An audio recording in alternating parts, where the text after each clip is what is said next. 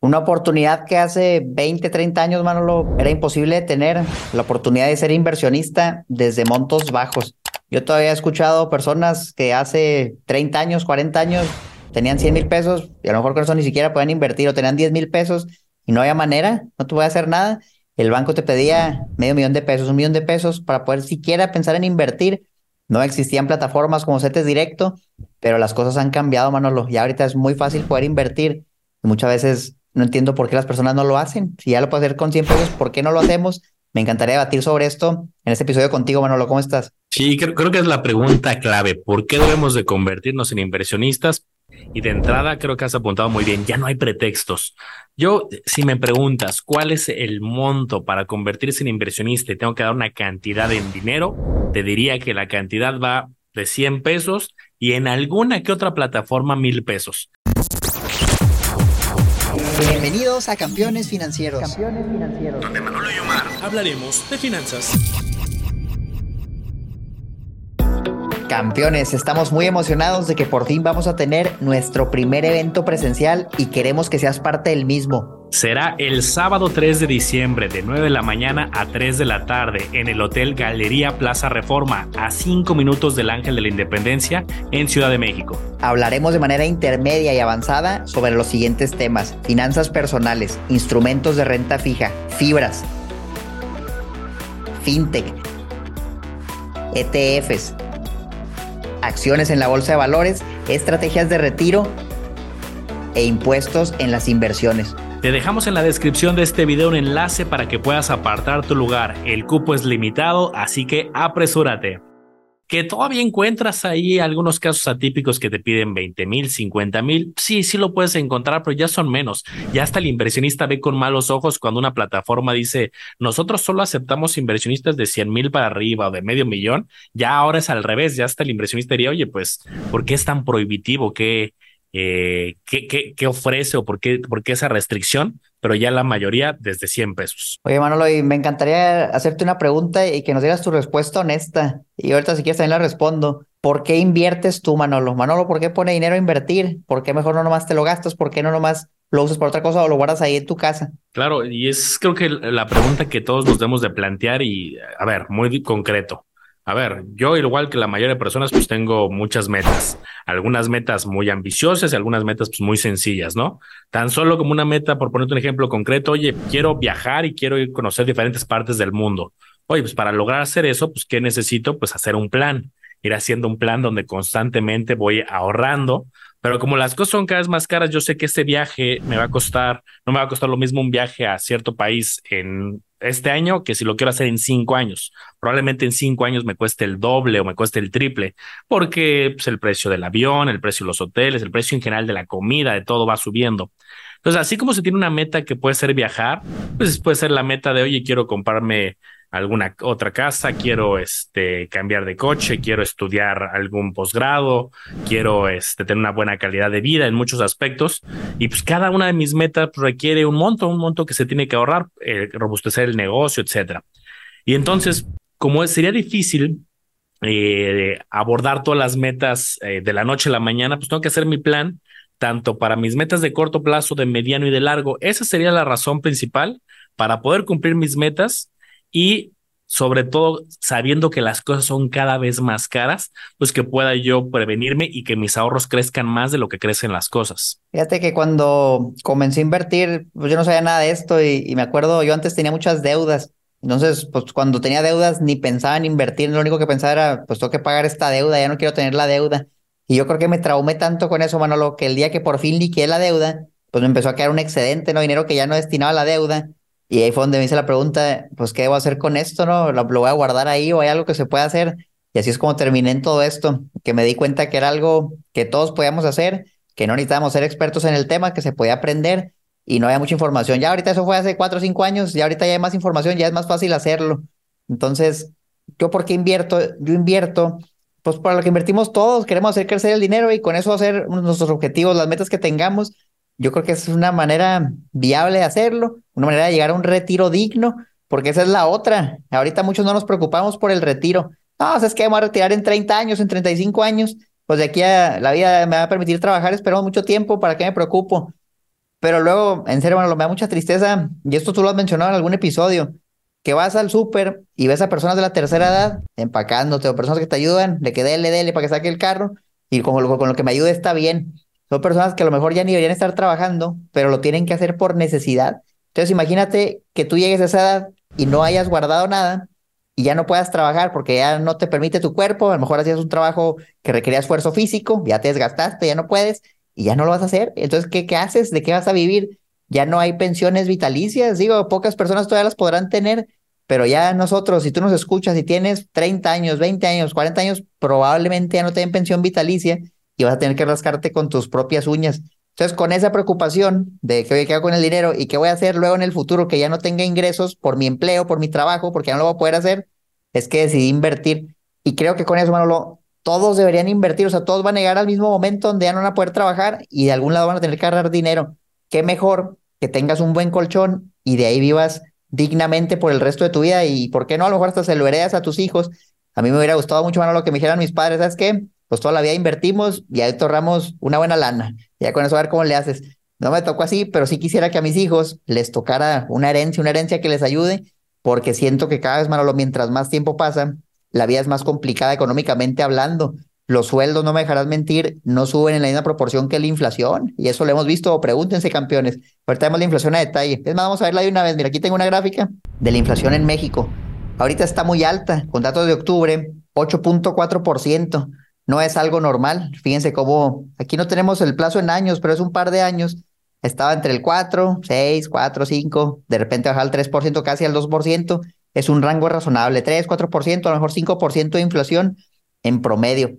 Y aquí hice un ejercicio, Manolo. Si tú tuvieras una inflación promedio del 5% por los siguientes 20 años, lo que hoy te cuesta 100 pesos en 20 años te va a costar 265.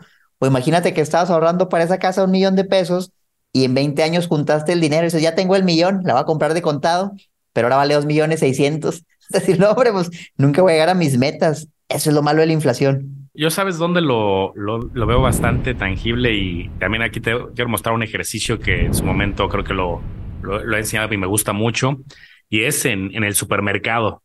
Hoy en día, pues mis hábitos de consumo, yo eh, compro la mismo, los mismos tipos de alimentos a través de los años y aquí justamente saqué como esa proyección con la inflación real y pues un súper hace 10 años que te costaba 1.500, hoy ese mismo súper te cuesta 2.528 pesos pues ya a lo mejor dices, oye, bueno, pues el súper, Manolo, te andas preocupando por los pesos. Bueno, este es un ejemplo, pero si lo trasladamos ahora al tema de negocio, al tema luego de casas, de colegiaturas, de todo tu estilo de vida, pues ahí es donde ya se vuelve mucho más complejo. Pero algo también, Omar, que yo he visto mucho y lo he ido viendo a lo largo de los años conforme he ido creciendo es que he visto amigos míos, colegas de la universidad, buenos compañeros, que a lo mejor en sus, cuando empezaron a trabajar a sus 21, 22, 18, cada quien a diferentes edades empezó, pues a lo mejor ahí, los, ahí decía, oye, pues es que van empezando y a lo mejor ahorita su sueldo inicial, pues no les alcanza para pues, meterse al mundo de inversiones tan de lleno. A lo mejor eso, ese era un pensamiento muy simplista hace muchos años.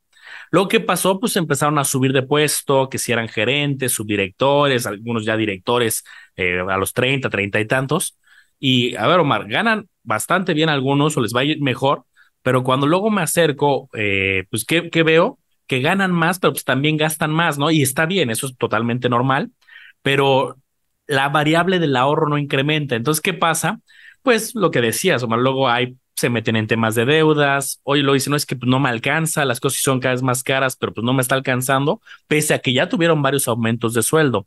Entonces, yo creo que no es un tema eh, de cuánto ganas, de en qué trabajas, ese es un tema de a ver, dado que ya no hay barreras y que puedes empezar a invertir desde 100 pesos y que ahorita yo creo que vamos a hacer unos buenos ejercicios para demostrarte por qué creo que vale la pena, eh, yo creo que empieza cuanto antes y luego ya conforme vas teniendo sus incrementos de puesto, de trabajo, pues va a ser mucho mejor porque ya te vas a poder hacer un colchón mucho más robusto. A ver, vamos a hacer esos ejercicios, Manolo. Aquí tengo justo unos ejemplos que llegué a hacer y ustedes pueden hacer el suyo en cualquier calculadora de interés compuesto. Ahí tengo una si la quieren usar. Miren, aquí les tomé unas fotos es que esto es impresionante. O sea, yo cuando vi esto por primera vez, y creo que ya les he contado la historia también en el podcast, que fui a un, creo que un HCBC, y dije, quiero abrir una cuenta de ahorro, ¿cuánto me pagan por lo que ponga ahí? Y creo que me dijeron, no, es el 3% mensual o algo así. La, chava se equivocó, era anual, ¿no? Pero me dijeron mensual. me emocioné, hice los números en el Excel y dije, voy a ganar 20 mil mensuales en cinco años y me voy a retirar con eso. Ese era mi objetivo recién graduado de estudiante. Luego me di cuenta que así no era. Pero ¿cómo es en realidad? Es así, mira, por ejemplo, aquí hay un ejercicio a 30 años, Manolo. Una persona que invierte 30 años, vamos a decir el objetivo del retiro. Alguien que ahorita tiene 30, 35 y se quiere retirar a los 60, 65 años y se va a empezar a invertir lo que pueda. A lo mejor no va a poder invertir mucho, pero ¿qué tal unos mil pesos al mes? Ya no suena tan mal, digo, mil pesos al mes, y dices, bueno, hago el esfuerzo y los guardo. A lo mejor mil quinientos al mes. Aquí lo hice con mil al mes. 30 años, y si tú ganas el 10% no mensual, sino anual, que la verdad pues es algo no es imposible, no es muy difícil y, sí lo puede hacer. O sea, realmente hasta con instrumentos de no tan alto riesgo lo puede hacer en promedio. 10% al año en México es muy alcanzable. Mira nada más qué locura. Aportando a lo largo de 30 años 360 mil pesos, que suena mucho dinero, pero era nada más mil al mes. Mil al mes ni lo sentiste a lo mejor. Y ya terminaste después de los 30 años con casi 2 millones de pesos. 2 millones de pesos.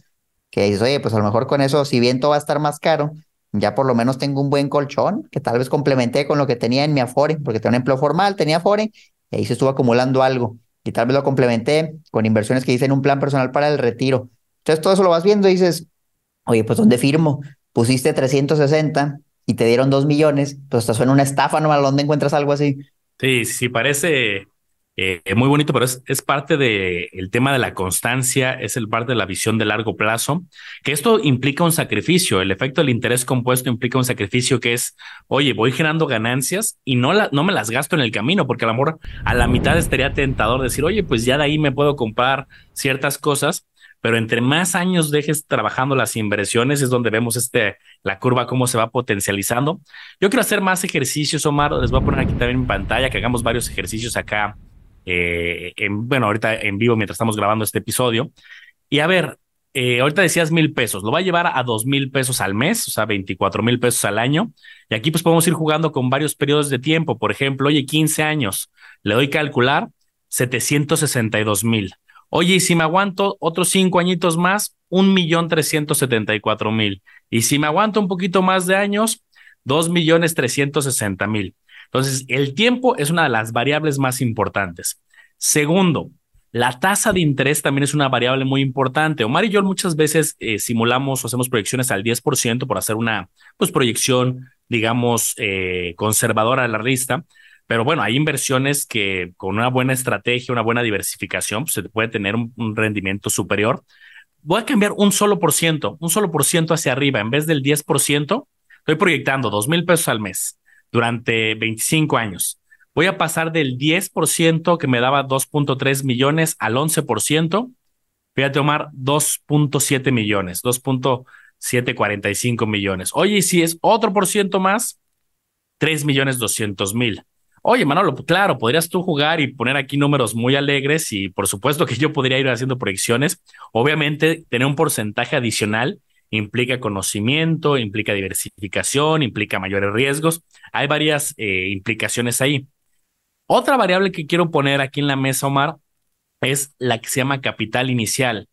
Muchas veces, pues empezamos con 500 pesos, con mil pesos, con dos mil pesos, pero si alguien nos está escuchando y ya tiene un guardadito, no empiece en ceros. Y no me hablo de ya tener millones guardados, sino un guardadito, vamos a suponer, no sé, 30 mil pesos.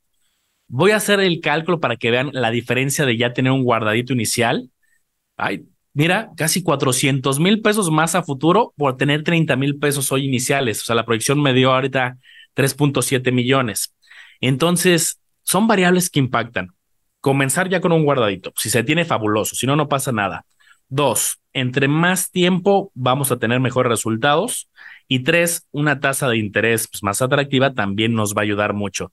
Entonces, esto obviamente es, digamos, la parte teórica. Falta llevarlo a la práctica. Oye, ok, ¿dónde puedo invertir y dónde puedo diversificar y qué es regulado? Bueno, hay muchas cosas que tienes que estudiar, pero de que es posible, es posible.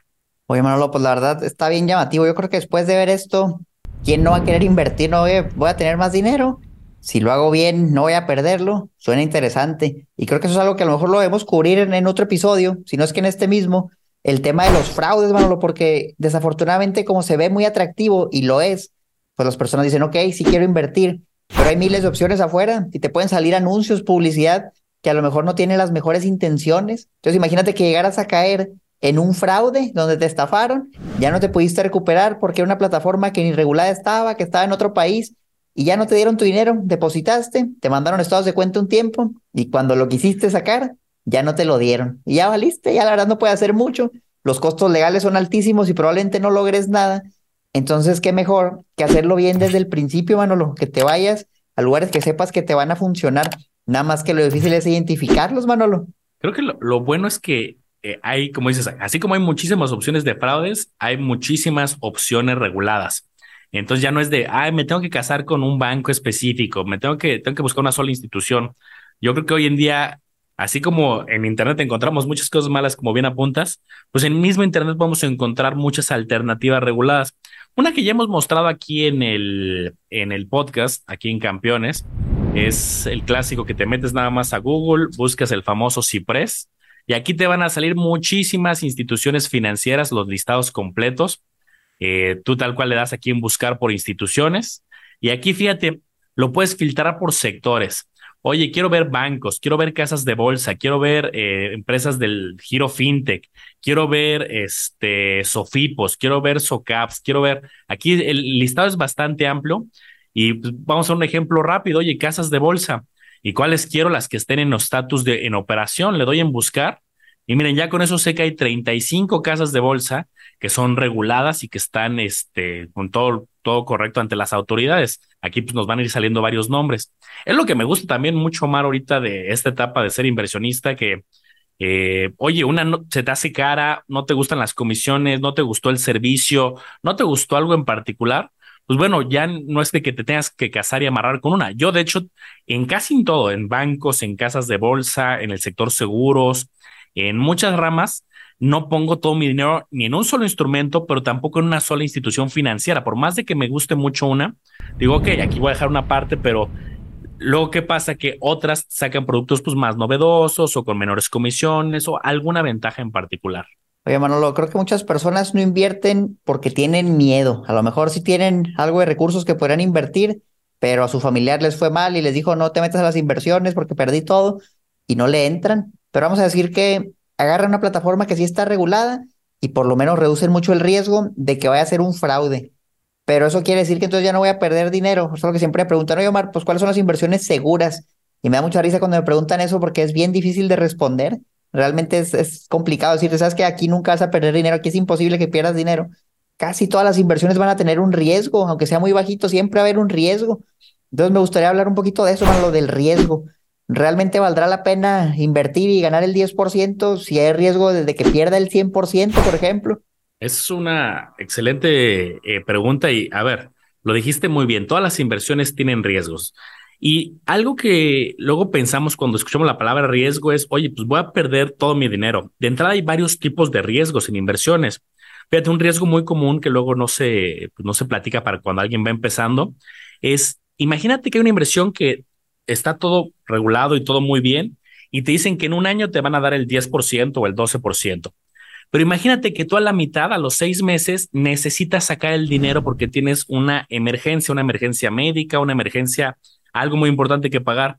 Pues mira, ese es un riesgo y no de la inversión como tal, es una, un riesgo tuyo, el riesgo de necesitar liquidez, necesitar dinero y que la inversión te diga, no, pues mira, aquí está en el contrato que duraba un año y que no se va a poder retirar.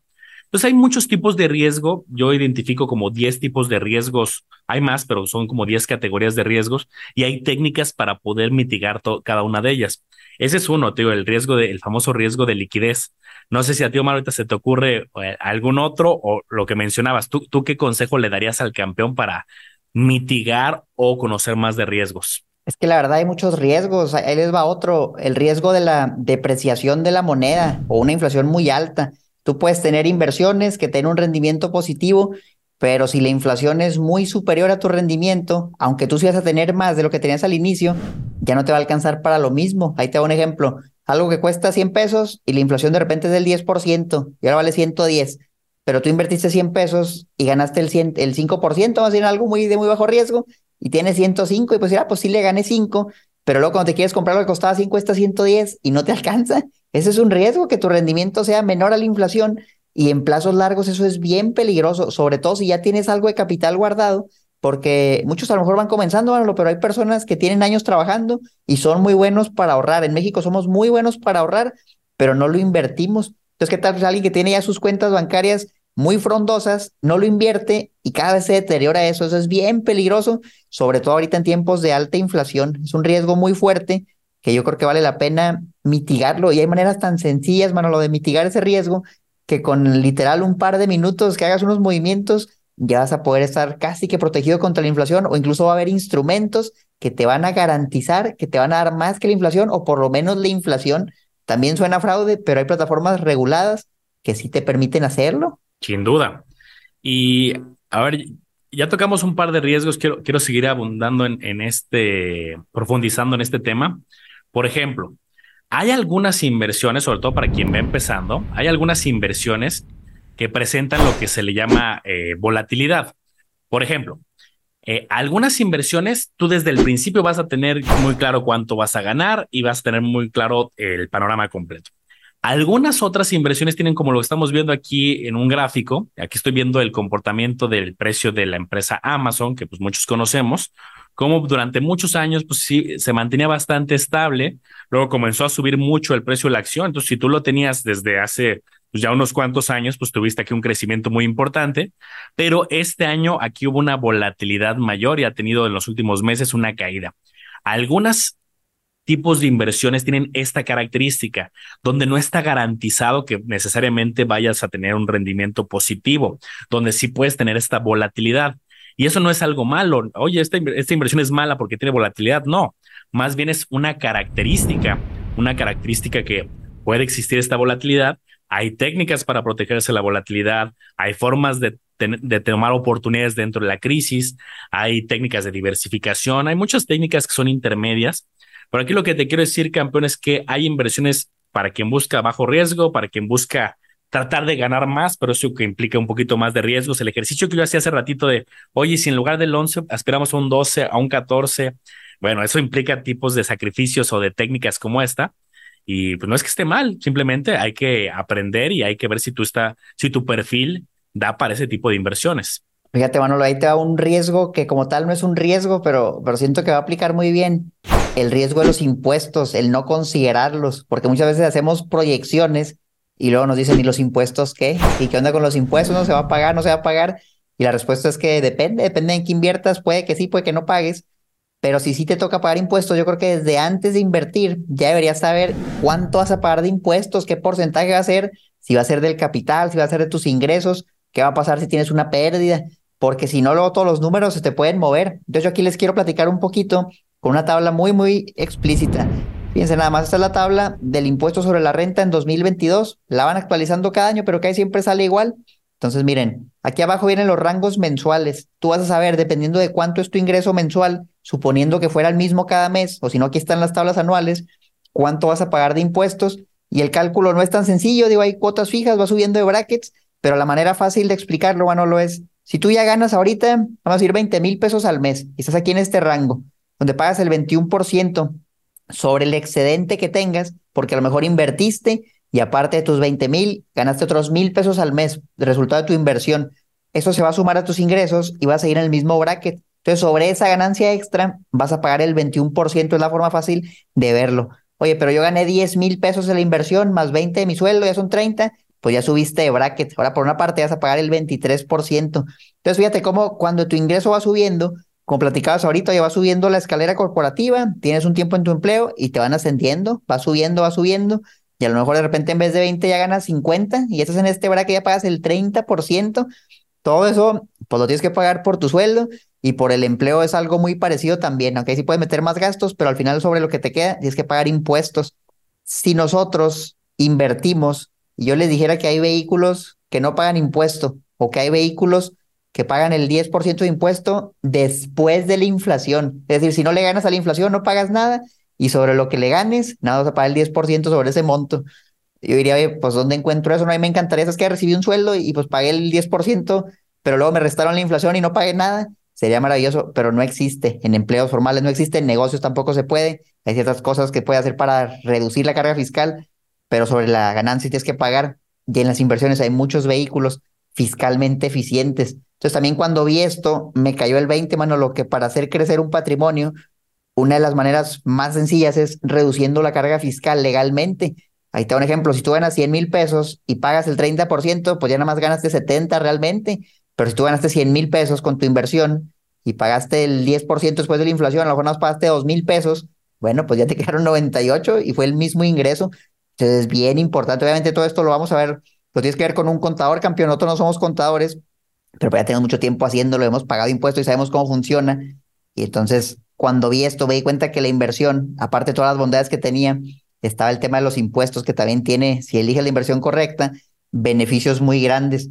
Por eso digo, uno de los riesgos es que agarres una inversión que se ve muy bien, pero a lo mejor paga un montón de impuestos. Y ya cuando le restas los impuestos y todo el tiempo que le pusiste, dices, pues a lo mejor no valía la pena, tal vez mejor ganaba menos en otra inversión, pagaba menos impuestos y al final salía ganando más. Y es más, ahorita mencionaste unas atractivas, pero hay algunas inversiones que ni siquiera te cobran impuestos. Está el caso de algún beneficio por ahí en las OFIPOS, ahí está un beneficio en las AFORES, en los planes de retiro. Hay varias que en las fibras también hay algún mecanismo de ciertas exenciones. Entonces, hay varias inversiones que pues, parecería que es una laguna en la ley, pero yo más que una laguna creo que pues, las autoridades lo saben, pero dado que mucha gente no invierte, pues es un incentivo.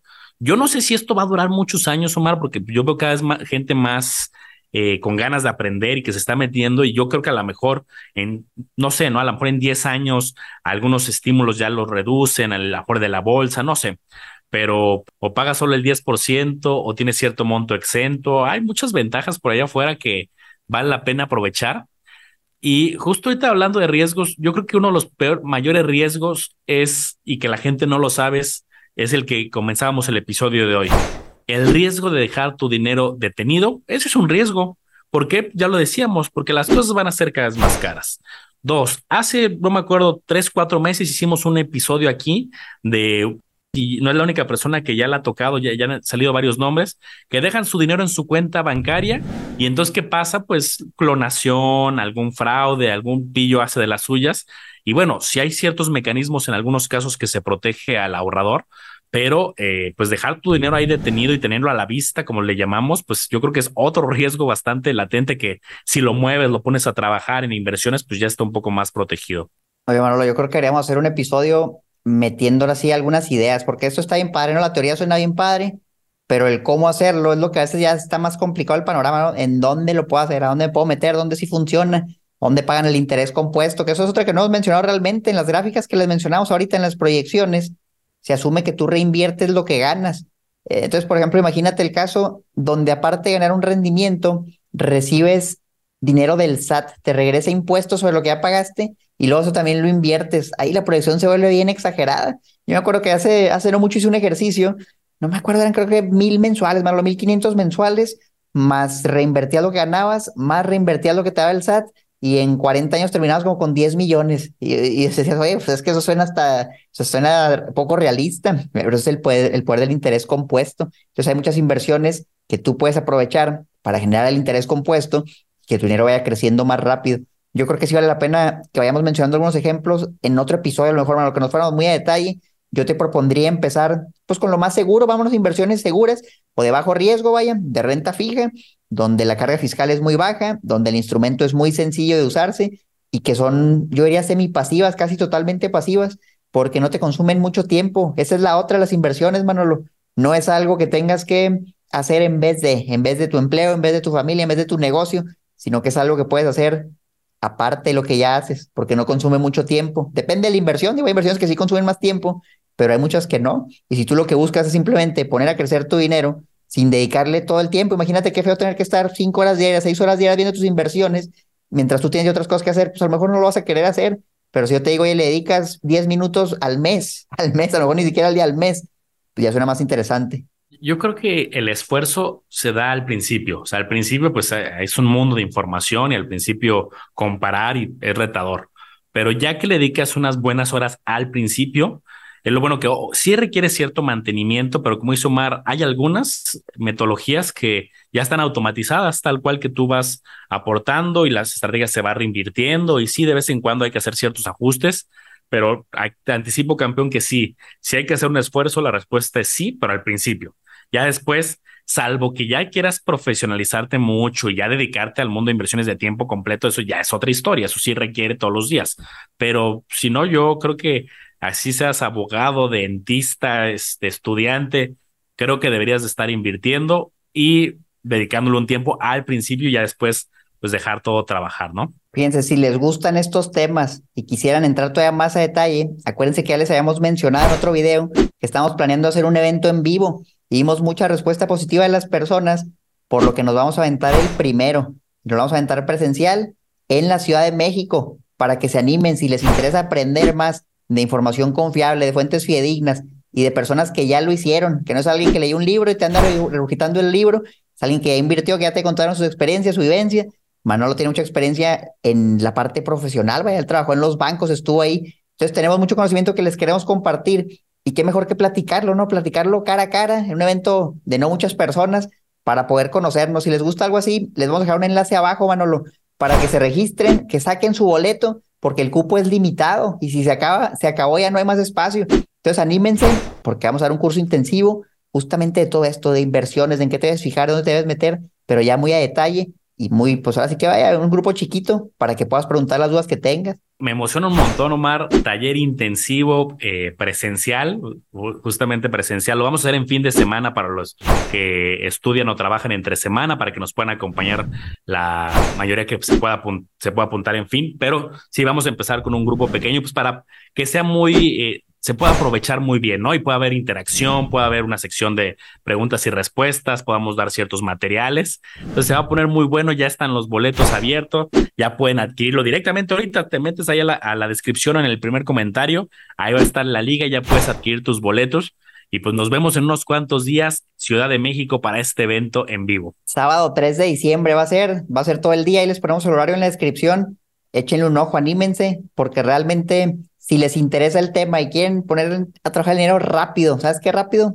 Véntate el curso un solo día, te vas todo el día ahí y te aseguramos que vas a salir con la información necesaria para que tomes mejores decisiones financieras, Manolo. Eso sí, van a ser varias, varias horitas. Eso sí, no queremos que nada sea como una ponencia, una hora y vámonos, porque sí quiero, sí, ya, ya, ya, hablamos Omar y yo de los temas que queremos cubrir. Hay muchísima información de valor que si nos orientamos a bienes raíces, que sea la bolsa, que sea los ETFs, estrategias de bajo riesgo, diversificación, hay un montón de cosas que tenemos que tocar. Ahí vamos a dejar también el temario que vamos a, a revisar entonces sí va a ser un esfuerzo de varias horas, pero creo que va a valer muchísimo la pena. Chequenlo ahí. Acuérdense de seguir a Manolo como le hago a los business, a mí como educación financiera. El podcast está bien fuerte en todos lados, campeones financieros, en el mismo YouTube, en Spotify, para que lo sigan escuchando, porque ya tenemos, ya ni sé, Manolo, entre todos. Yo creo que ya sumamos más de 500 episodios entre tú y yo y el podcast y lo que falta y lo que vamos a ir haciendo. Si les gusta eso, déjenos sus comentarios abajo. ¿Se van a animar al evento? ¿No se van a animar? ¿Les interesa que hablemos de ciertos temas en específicos? Ya sean videos en el evento, todo eso sugiéranlo